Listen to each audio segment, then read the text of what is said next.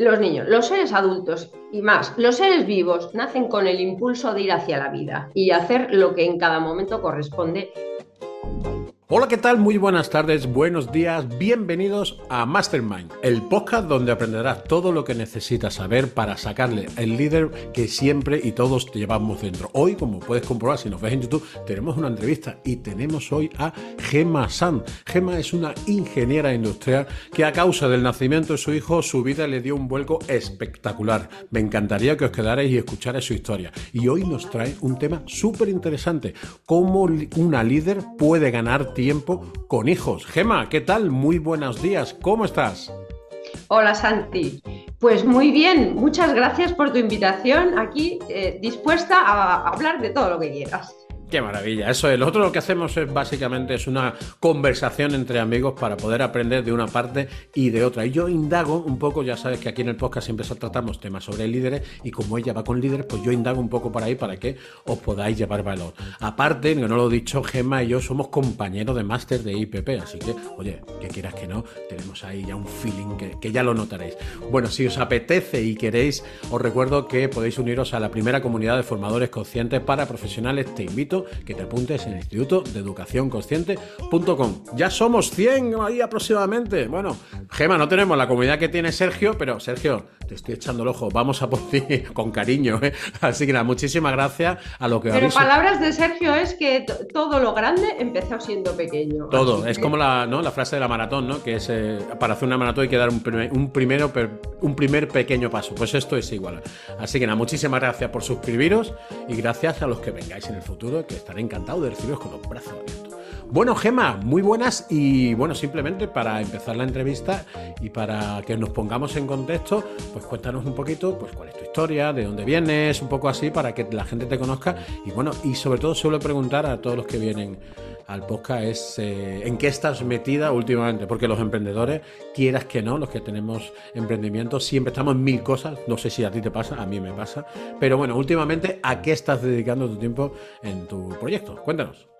Bueno, empiezo por lo, entonces por lo último. Eh, ahora mismo estoy en formaciones. Eh, sabes que mi vida ha ido, bueno, desde que soy madre, eh, en paralelo con, los niños, ¿no? Creciendo con los niños, haciendo, creando proyectos para estar diariamente con los niños. Pero ya desde hace unos años me estoy enfocando más en las formaciones y cada vez más en las formaciones. Entonces ahora mismo estoy en eso. Estoy en eso empezando a colaborar con IPP, lo cual es todo un lujo y un honor para mí, por supuesto.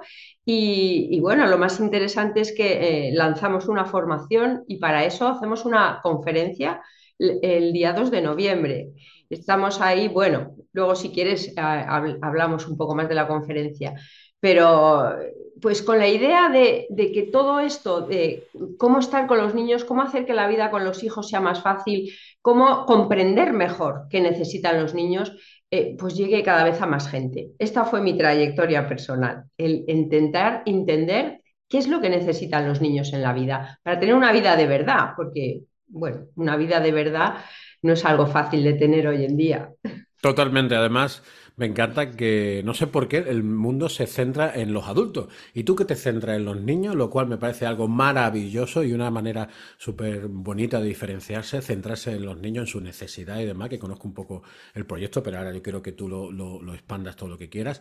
Pero sí que es verdad que me parece algo asombroso y como venimos a tratar el tema que queríamos tratar en este tiempo, es de cómo una, pues es una madre, un padre puede ganar tiempo, como una líder puede ganar tiempo con hijos y emprender o no emprender o hacer o tener más tiempo para ella o para él, etc, etc. Entonces, ¿cómo, ¿cómo pensamos que es tan difícil sacar tiempo cuando se tiene hijos? ¿Cómo puede ser eso? A ver, cuéntanos.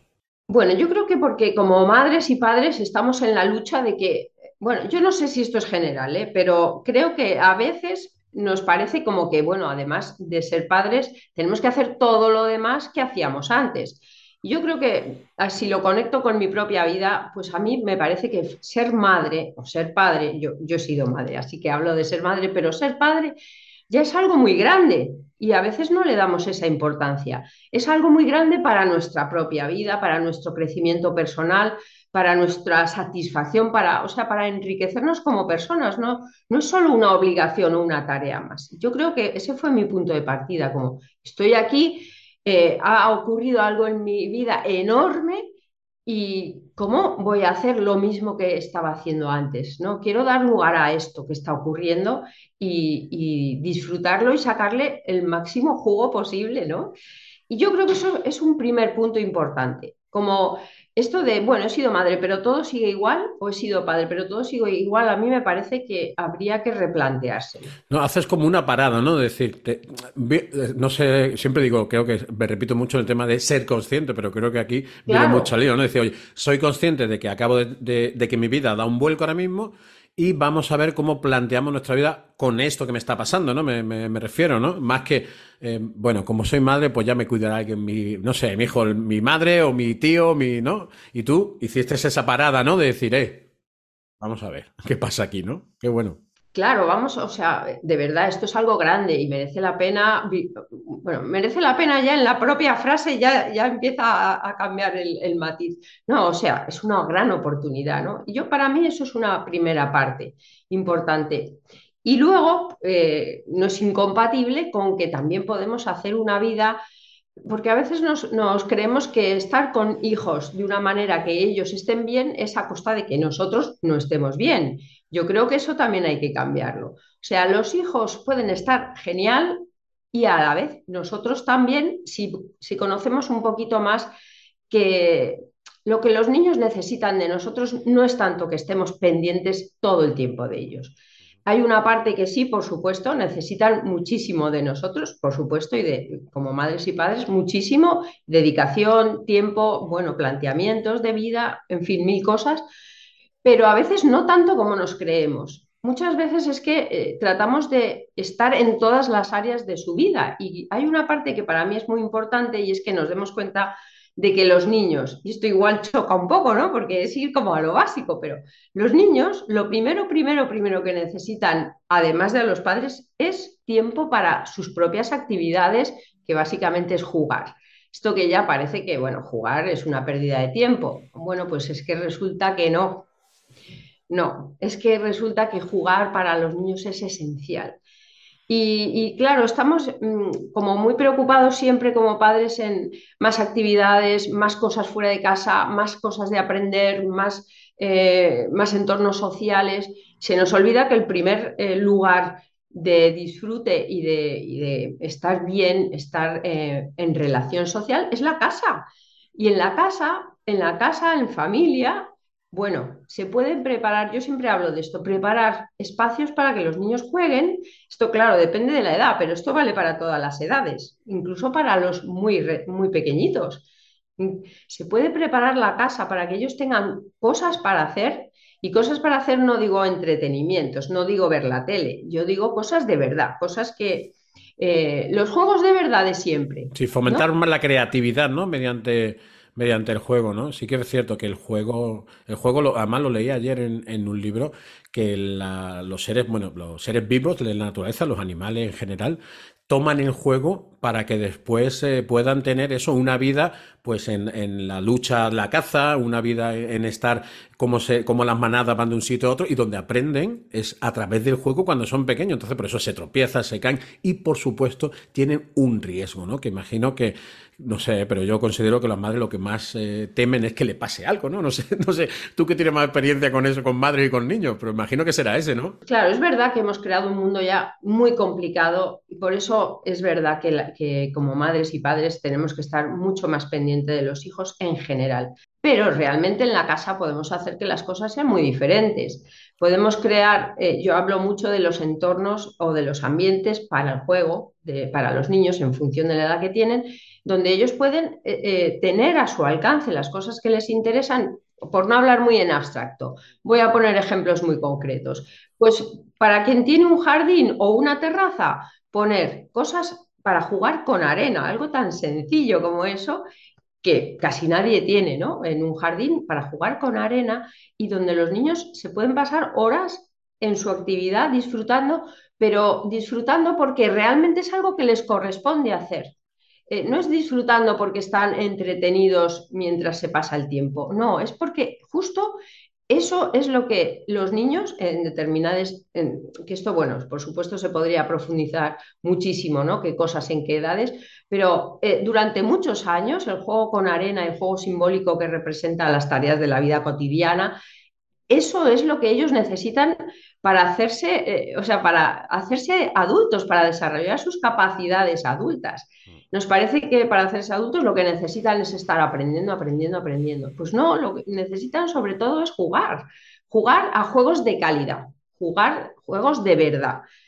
Que, están implicadas eh, las actividades manuales, no, no, nada de ordenadores, todo eso es Sí, pasar el tiempo, pero no. No es lo mismo, ¿no? Claro. No es lo que necesita. No es lo que necesita. O sea que lo que me, vienes a decir, para que me haga yo una idea así un poco más clara, es que le estás dando, no sé si entre comillas o realmente así, la responsabilidad a ellos de que se puedan defender dentro de sus limitaciones y dentro de su, evidentemente, seguridad. Hay muchos, como digo, muchos puntos que habría que puntualizar realmente. Pero sí que todos, no sé si tú estás conmigo, que todos, todos los niños, en la mayoría de las edades, incluso muy tempranas, tienen una pequeña responsabilidad a la hora del juego, decir, hey, esta es tuya, no tengo que estar yo aquí pendiente de que cojas la palita, por ejemplo, ¿eh? la palita y metas a la arena en, la, en, la, en el cubo. No, no, lo vas a hacer tú, mal, bien, mejor, más tiempo, lo que quieras, ¿no? Pero, Pero es que el mal ni cabe. Correcto, es que el mal no cabe ahí, eso es lo que te digo. No cabe. no cabe el mal, porque claro, es como cuando se caen, ¿no? O van aprendiendo en bici, no hay nada malo. De hecho, en adulto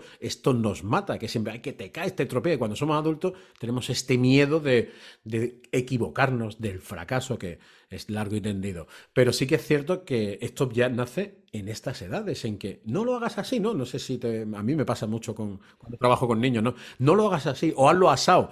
¿Cómo vas a ir de esta manera? Tal, claro. Eso no nos damos cuenta del impacto que tiene cuando son adultos, no sé. Y cuando son niños, o sea, el impacto ya es ahí mismo, el impacto ya es ahí mismo, que le vas robando ese, o sea, los niños, los niños, los seres adultos y más, los seres vivos nacen con el impulso de ir hacia la vida y hacer lo que en cada momento corresponde eh, para ir creciendo, cuando son niños, para ir creciendo, para ir viviendo cuando ya no son niños. Bueno, crecer, crecemos siempre, ¿no?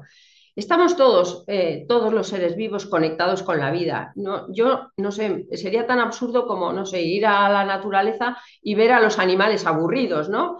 Bueno, pues es que resulta que es que esto es lo que está pasando con los niños, porque, porque ya no tienen las condiciones para hacer lo que les corresponde hacer, que principalmente es jugar. Me encanta, me encantan dos cosas que ha dicho.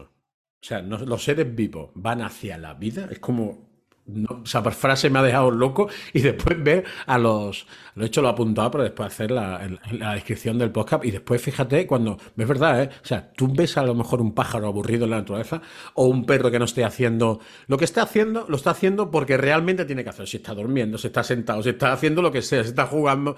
Y es verdad que yo le digo muchas veces, en, ya sabes que yo para financiarme en el tema de todo el emprendimiento doy clase de natación a niños muy pequeños y me focalizo sobre todo en estos niños que tienen miedo y demás. Entonces, cuando le digo yo a estas madres que es que tiene que pasar esto que está pasando, que trague agua, que se vista mal, no sé lo que, mil cosas que pasan, hay que dejarle equivocarse. ¿Por qué? Porque es que si no, no se desarrollan en, en ese entorno que va a posteriori, cuando sean mayores, van a tener ese, a ver si me ayuda alguien a hacer esto.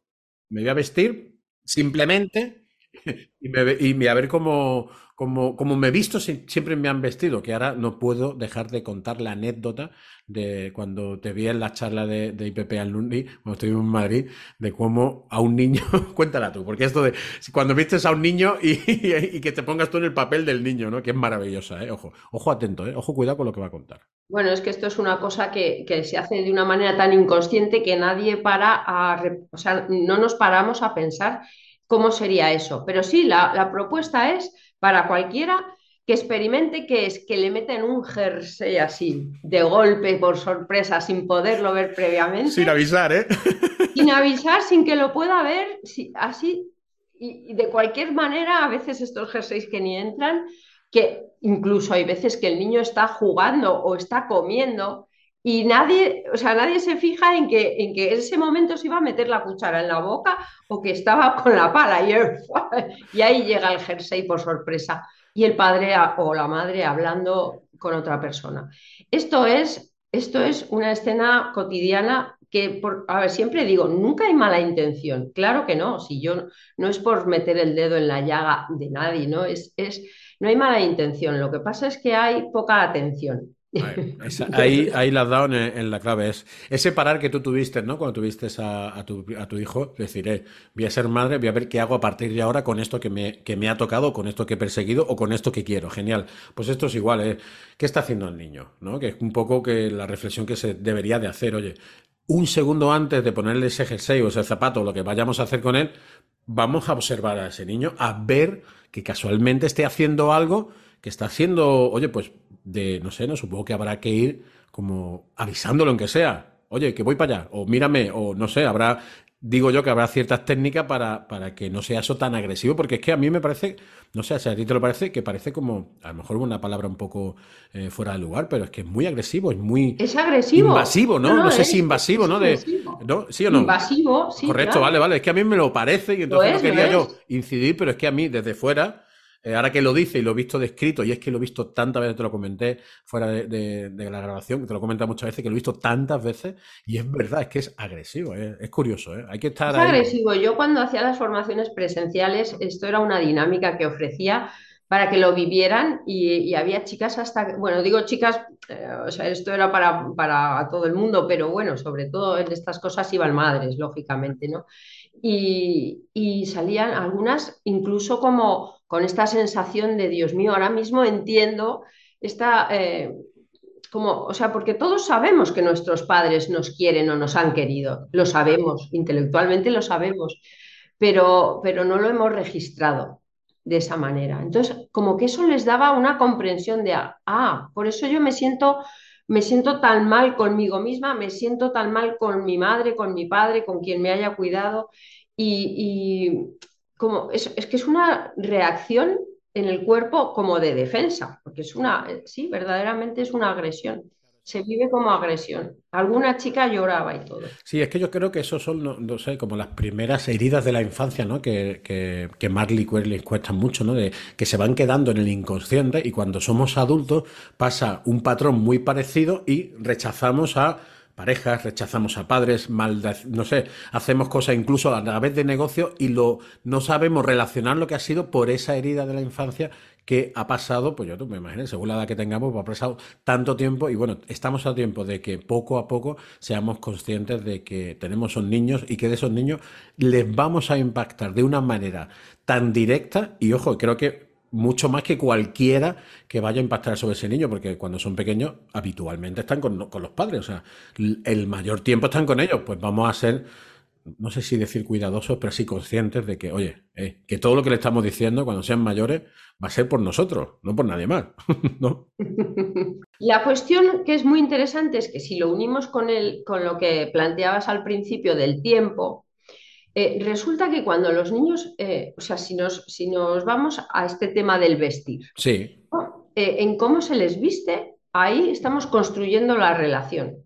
Parece, o sea, es lo que se suele considerar como de segunda categoría, ¿no? No, lo importante es que el niño esté entretenido o le voy a enseñar a lo que sea. Y las actividades como vestir o lavarles o bañarles o incluso acompañarles a dormir, o incluso dar los buenos días por la mañana, bueno, resulta que es ahí donde se construye la relación. Y cuando esos momentos son de, calidad, así, donde de verdad estamos ahí con, presencia, calidad, con el cuidado a estas cosas, los niños están tan colmados que después, tan colmados de, de, lo que necesitan de nosotros como padres o como madres, que entonces pueden ir perfectamente a ocuparse de sus cosas, de jugar en casa de jugar. no nos necesitan tanto. Es bonito lo que cuando dice de ocuparse de sus cosas. Jugar tampoco tienen, ¿no?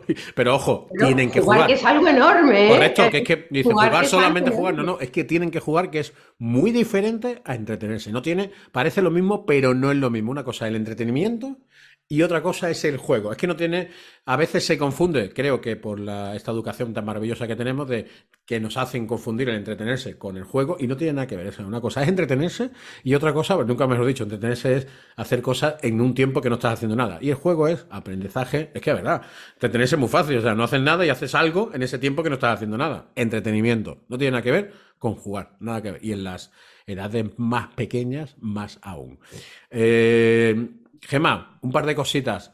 ¿Cómo podemos saber las necesidades que pueden tener nuestros niños? No sé si a nivel general, no sé si tienes algún tipo de, de fórmula, no se puede decir. ¿Y cómo podemos empezar para tener una paternidad más consciente y que considero que teniendo una paternidad más consciente vamos a tener ese tiempo que siempre, no sé si culpabilizamos o si echamos la balón fuera, es decir, como tengo un hijo, no hago, yo he escuchado millones de veces, como tengo un hijo, no hago esto o aquello, y no tiene por qué ser eh, un negocio, no quedo contigo a tomar un café porque tengo al niño, ojo, eso hay miles de, de formas de decirlo, pero esa sería la esencia. Entonces, pues para resumir, ¿Cómo podemos saber esas necesidades? Bueno, no sé si esto lo podría resumir así mucho. ¿eh? eso te iba a decir, te he hecho para resumir, pero bueno, cuenta lo que quieras. Ya veremos si hacemos un podcast de media hora o hacemos un podcast de cinco días. No pasa nada.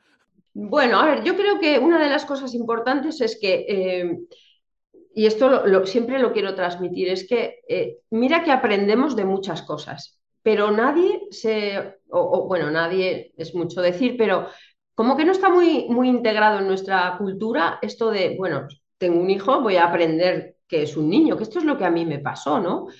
Yo, esto es lo que a mí me pasó. Yo dije, ostras, yo quiero darle a mi hijo la misma vida aburrida que tengo yo mm, en ese momento que trabajaba en las grandes empresas que se supone que es lo más de lo más y yo estaba muerta de aburrimiento y, y como una sensación de poca realización personal. Digo, ¿y esto es lo que yo le quiero dar a mi hijo? Pues no, yo voy a buscar a ver eh, cómo hacer para tener una vida más satisfactoria.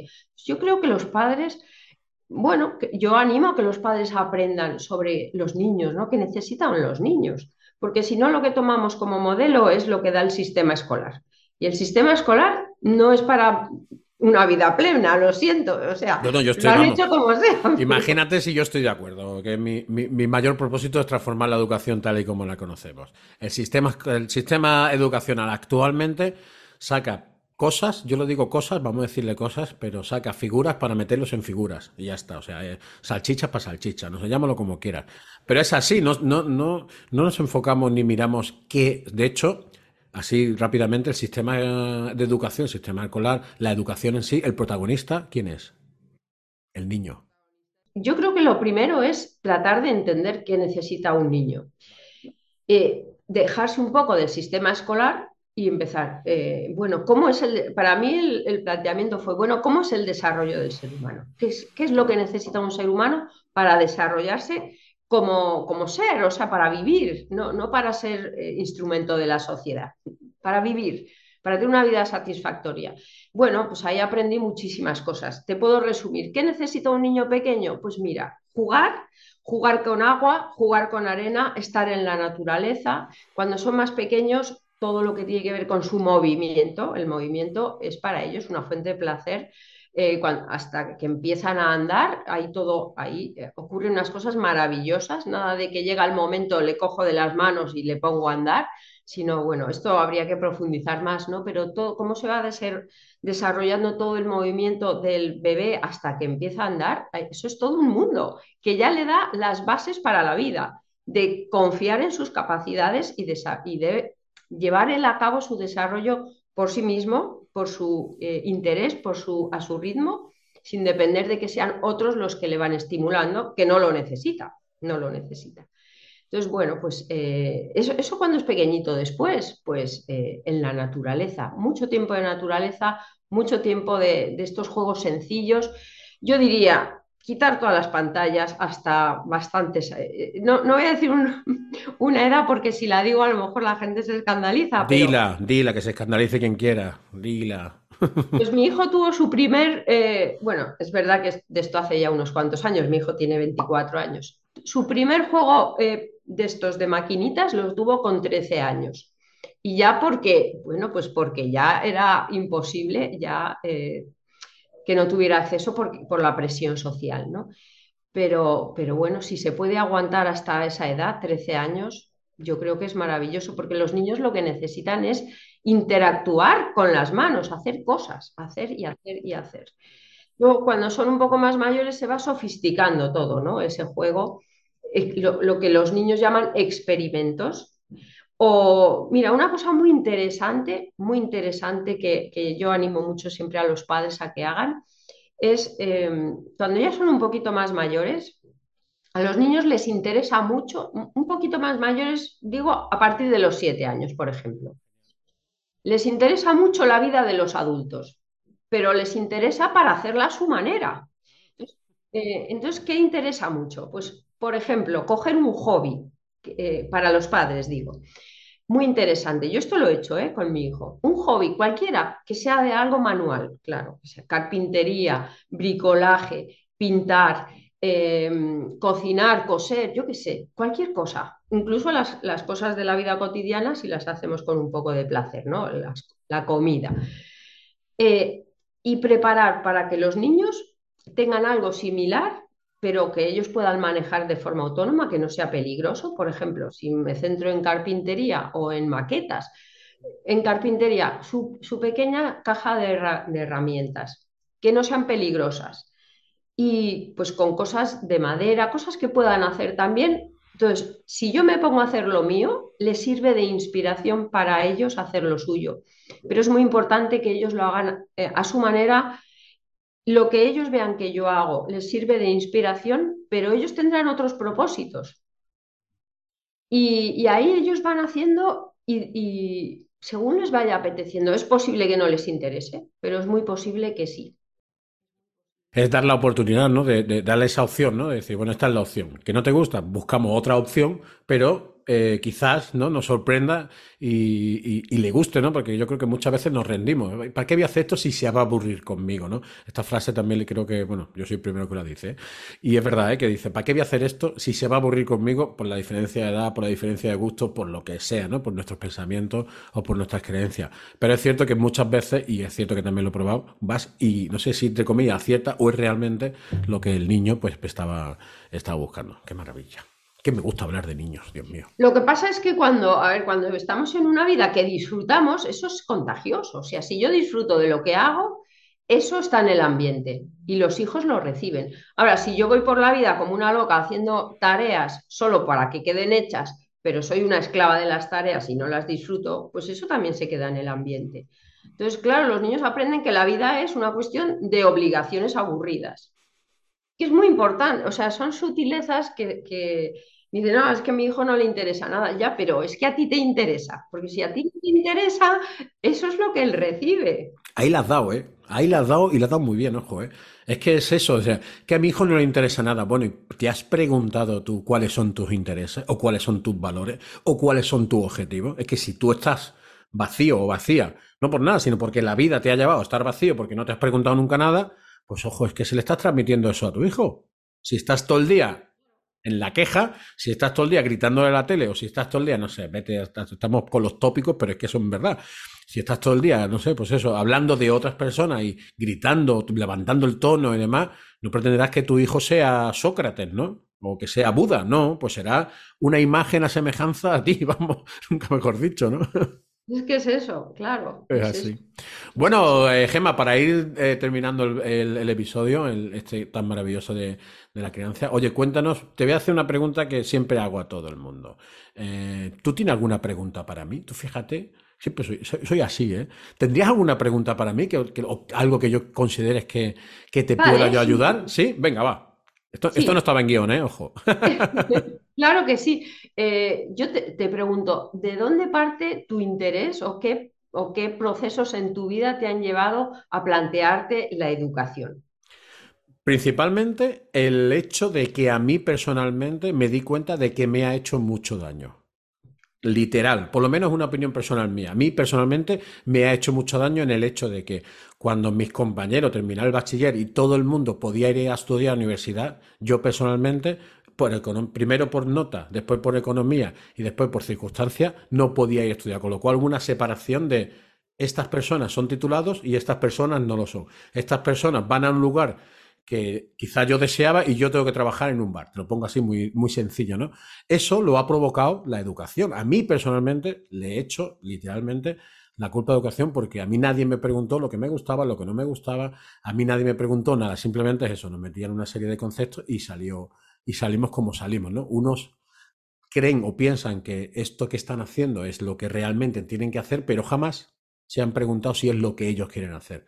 Y yo tuve la suerte, no sé si la suerte o el momento, o ya igual, como dice mucho Sergio, la epifanía, de que, que en un momento dado me pregunté, oye, ¿qué quiero en mi vida? ¿Y cómo puedo yo? Me hice la pregunta de cómo, con lo que tengo, con lo que soy, con lo que siento, cómo puedo impactar para que la educación sea diferente. ¿Qué granito de arena puedo hacer yo desde mis limitaciones, desde mis no sé, el conocimiento. Y en esa, en esa respuesta fue la creación de este instituto que va dando, eh, no te digo yo, la vida lo va llevando hacia ciertos puntos que no es el cómo, es el objetivo que tenga y ya el cómo, el camino ya se irá haciendo, pero hay que hacerlo, hay que todos los días ponerse y a lo mejor tú te quieres dirigir a madres y después el, mundo te dice, no, no, que tienes que dirigirte a dentista, pues vamos por dentista, ¿sabes lo que te Pero al final el fondo, es verdad, es que es verdad, el fondo es el mismo, es cambiar es hacer lo posible para impactar y que la gente tenga cada día más conciencia y esa conciencia se expanda. Así. Vaya chapita que te he dado maravillosa.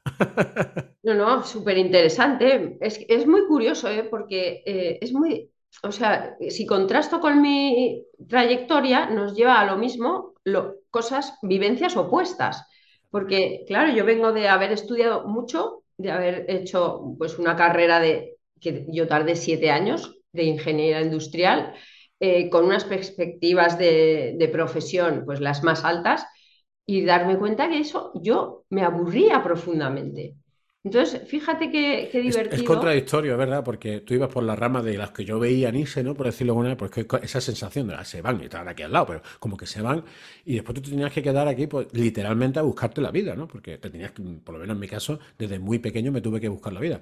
Pero esto ha hecho que ahora mismo, eh, en mi opinión, tenga más capacidad de más formas de de resolver problemas, ¿no? ¿Por qué? Porque lo he tenido que resolver cada día de mi vida. Entonces, quieras que no, al ponerlo en la forma de emprendimiento, pues claro, al haber estado en todos los niveles que pues se puede estar en una empresa, en todos, pues al final, quieras que no, vas cogiendo ese tipo de, no sé, de, perlilla, ¿no? Que se dice aquí en el sur para poder desarrollar el trabajo que estamos desarrollando. Así que eternamente agradecido. Pero es que eso es vivir. Correcto, eternamente agradecido. Yo me he pasado ¿eh? la vida metida en un aula aprendiendo para prepararte para la vida. Y la vida te prepara viviendo. O sea, uno se prepara para la vida viviendo, no encerrándote en un aula horas y horas. Y entonces luego dices, ah, ya estoy preparado. Y te encuentras una vida que no tiene nada que ver con lo que has visto en los libros. Totalmente. Hay una frase que dice eh, un profesor que, que, no recuerdo el nombre, pero decía que habría que romper o habría que tirar los muros de los colegios, de los institutos, de las universidades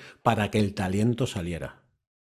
Para que el talento. ¿Sabes? Porque está ahí. Bueno, el talento, fíjate que yo considero que el talento está en todos. Lo que pasa es que eh, necesitan vivir y cada uno luego pues desarrolla su especial talento, pero bueno, en fin, podríamos... Podríamos estar aquí. Bueno, oye, recordaros que el día 2, si no recuerdo mal, el día 2 de noviembre, ¿no? Cuando tienen la conferencia, para que, de noviembre... que lo hemos dicho así de soslayo, pero vamos a, porque la verdad que es que es súper interesante y además me alegro enormemente que Gema sea parte de, de esa formación porque se lo merece no sé si la que más, pero se lo merece por todo lo que, por toda su trayectoria.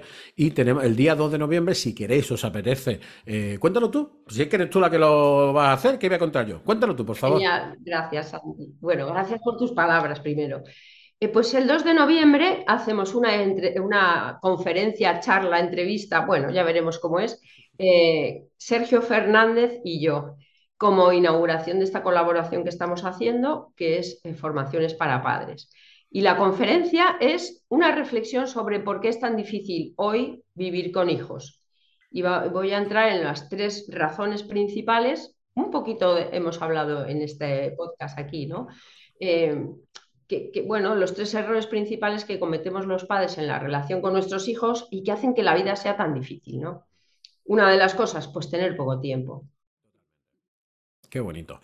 Pues nada, si queréis y os apetece, en la descripción del podcast pues vendrá un enlace para el que quiera. Es gratuita, así que podéis ir para apuntaros sin ningún tipo de problema. Y os puedo asegurar que si tenéis hijos o incluso trabajáis con ellos o tenéis contacto con niños, que creo que más o menos, casi todo el mundo puede ser, pero sí que es verdad que está muy enfocado a, padres, que aquí también hay que decirlo, pues por iros a verlo porque te puedo asegurar que os van a dar muchísimo valor y muchos trucos para que, eh, pues eso, tengáis más tiempo, tengáis una paternidad más consciente, paréis el hecho de que, de que los niños realmente tienen esa responsabilidad de hacer cosas sin que vosotros estéis todo el tiempo encima pegados behind los niños. Una cierta distancia, verlos que aprendan, que se caigan, que, ¿no? que tengan ese, esa antifragilidad que, habría, que hablaba Taleb, ¿no? de, de, tener que hacer eh, el mínimo de esfuerzo, por decirlo de alguna manera, para poder aprender. Es que si se lo solucionamos todo, Llegan 40 años y no sabe freír un huevo. ¿Por qué? ¿Qué inútil? No es inútil. Es que nadie le ha dicho, oye, que si no estoy, lo tienes que hacer tú y búscate la vida. ¿Me explico o no? Lo, he resumido un poco así, pero bueno, más o menos. ¿Sí? Ah, bueno, pues ya. Si estás tú de acuerdo, yo ya más que feliz. bueno, Gema, pues te doy las gracias, muchísimas gracias por el tiempo que, le ha dedicado al podcast, por el tiempo que me dedicas a mí, al instituto. Así que te agradezco muchísimo que hayas venido. Espero, te deseo todo lo mejor en la conferencia con Sergio Fernández, que bueno, Sergio Fernández, el director de Instituto Pensamiento Positivo, que para nosotros pues ha sido mentor, profesor, no sé, inspirador, no sé, hemos leído casi todos, los libros y creo que es un, para mí es un referente en tema de desarrollo, en tema de educación, en tema de paternidad. Así que eh, os invito encarecidamente a que por lo menos vayáis y le escuchéis y espero que sacáis mucho valor de esa, de esa conferencia. Y a ti, Gemma, estás invitadísima para cuando quieras venir a seguir hablando de todos tus quehaceres, proyectos y demás. Pues encantada. Muchas gracias a ti, Santi, por esta invitación y por todo lo que podamos hacer juntos. Genial. pues muchísimas gracias a todos los que estáis, seguís escuchando el podcast, a todos los que lo compartís en las diferentes plataformas, en Spotify, en, yo sabéis que las entrevistas las subimos en YouTube, así que nada, vuestros comentarios en iVoox y por seguirnos en Spotify. Muchísimas gracias, nos vemos en la semana que viene, el martes que viene a las 7 y 7. Para cualquier duda, si queréis venir, queréis sugerir cualquier tipo de cosa, podéis mandar un email a hola arroba instituto de educación consciente.com. Muchísimas gracias y nos vemos la semana que viene. Chao, chao, hasta luego.